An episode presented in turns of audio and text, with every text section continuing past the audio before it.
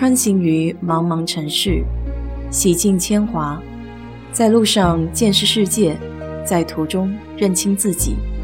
我是 DJ 水色淡子，在这里给你分享美国的文化生活。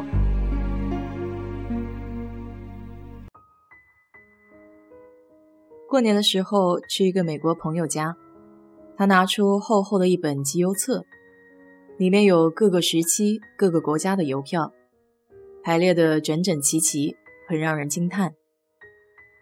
虽然我小时候也喜欢收集些钱币，但没有养成一个系统的习惯。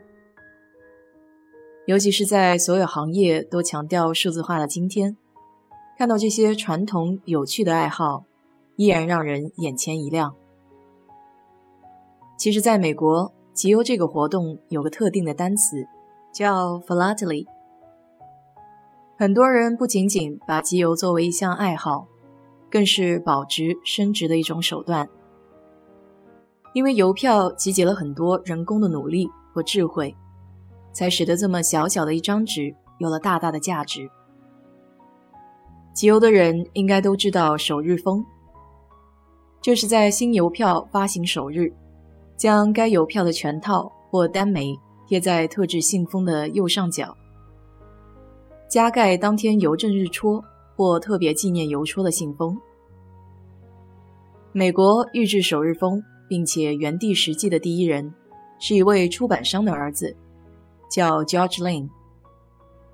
他从小就喜爱集邮，后来成为了一名职业的邮商和集邮报刊的出版人。一九二一年，美国邮政部在十二月一日设立了集邮邮票局。主管集邮业务。从第二年的十月四日，美国邮政局统一规定全国的邮票发行日期，并且指定了首发城市。由此开始，美国集邮者渐渐对专门邮寄和收集首日封产生了兴趣。非常具有商业头脑的 George，在那个年代已经开始注意寄发和收集新邮的首日封。像是美国第二套航空邮票之一的八美分票，一九二三年八月十五日仅限在华盛顿的集邮邮票局首日销售。George 为此还特意邮寄首日封，使用了位于华盛顿的肖尔哈姆旅馆的信封，贴了邮票四方联，再加上华盛顿当日上午十点三十分盖的宣传标语戳。因为这类首日封比较稀少。George 当时在集邮报刊上会以五十美分出售自己收集的首日封珍品。八十年后的二零零五年，一封这样的首日封在拍卖行的成交价已经高达一千美元。从二十年代开始，许多美国集邮者就效仿 George 的做法，出现了不少专门设计、印刷、制作。还有销售首日封的邮商和公司，在当时形成了一个新兴集邮产业。美国邮政也在一九三七年的七月十三日发行西北法令一百五十周年邮票的时候，开始启用首发地 （First Day of Issue） 的机盖邮票戳。这一举动进一步推动了首日封集邮活动，并且一直延续到今天。每一个首日封都有自己的故事和背景。通过这一张张的首日封，对美国现行的生活和社会，还有以往的历史和记录，都会有很多的了解。世界上最早的邮票是一八四零年在英国正式发行的黑便士。顾名思义，就是一便士可以买一张黑色的邮票。票面的设计来自于海选。最终胜出的设计是威廉·怀恩的带有女王的头像。这个灵感来源于之前发行的女王访问伦敦的纪念章。而美国的第一枚邮票是在1847年发行的，当时有五美分、十美分两种。现代的美国邮票大致分为纪念邮票和普通邮票两大类，还有一些航空邮票。但专递邮票、公园邮票就比较少见了。美国历史上最稀有的邮票之一，要数道珍妮了。它是最罕见的一次邮票印刷的错误，也是最神秘的邮票错误之一。这张邮票上描绘的飞机是由柯蒂斯公司在第一次世界大战期间制造的。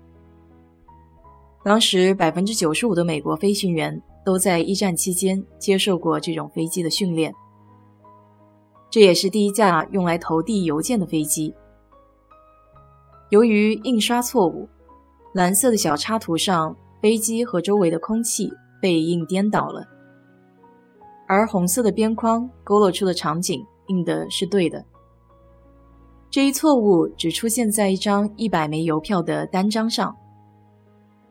后来这张邮票被拆开了，所以大多数的邮票例子都是单张的。尽管还有两个四方联。二零一六年，一张倒立的珍妮在拍卖会上以一百三十五万一千两百五十美元的价格售出，可谓是天价邮票。还有一枚邮票堪称邮票界的蒙娜丽莎，就是蓝色男孩。在一八四五年，国会制定了联邦统一的邮费标准。到了一八四七年，第一批联邦邮票诞生。二十九个州的县和市的邮政局长发行了自己的临时邮票。这一时期的临时邮票主题在设计上很有创意，像是圣路易斯的临时邮票上有两只熊，中间夹着美国盾徽。其中特别有趣的是来自 Alexandra 的临时邮票。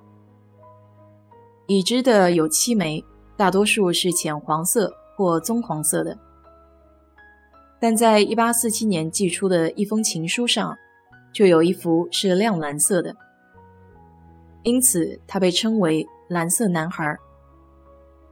这张邮票是世界孤品。1907年的时候，信主人的女儿在整理母亲遗物的时候发现，这张邮票后经八次易手。一九八一年，在瑞士日内瓦以一百万美元拍卖成交，成为当时世界最昂贵的邮票。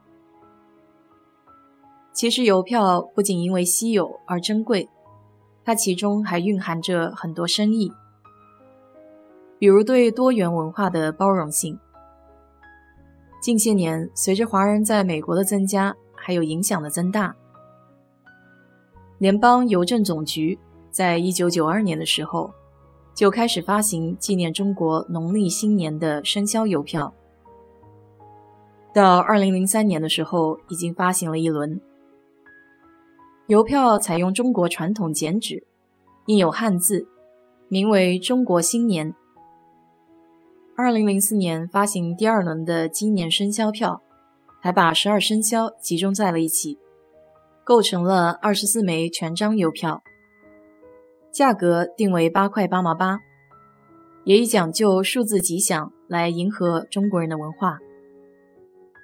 二零二一年的生肖牛邮票也发行了，感兴趣的朋友可以看一看。以前八十年代的时候，集邮是美国人的最大爱好之一，大概有两千万人玩邮票。现在数字化之后，坚持这项爱好的就越来越少了。不过我看国内集邮倒还是挺热火的，有机会的话给我聊聊国内的情况吧。好了，今天就说到这里。如果你对这期节目感兴趣的话，欢迎在我的评论区留言，谢谢。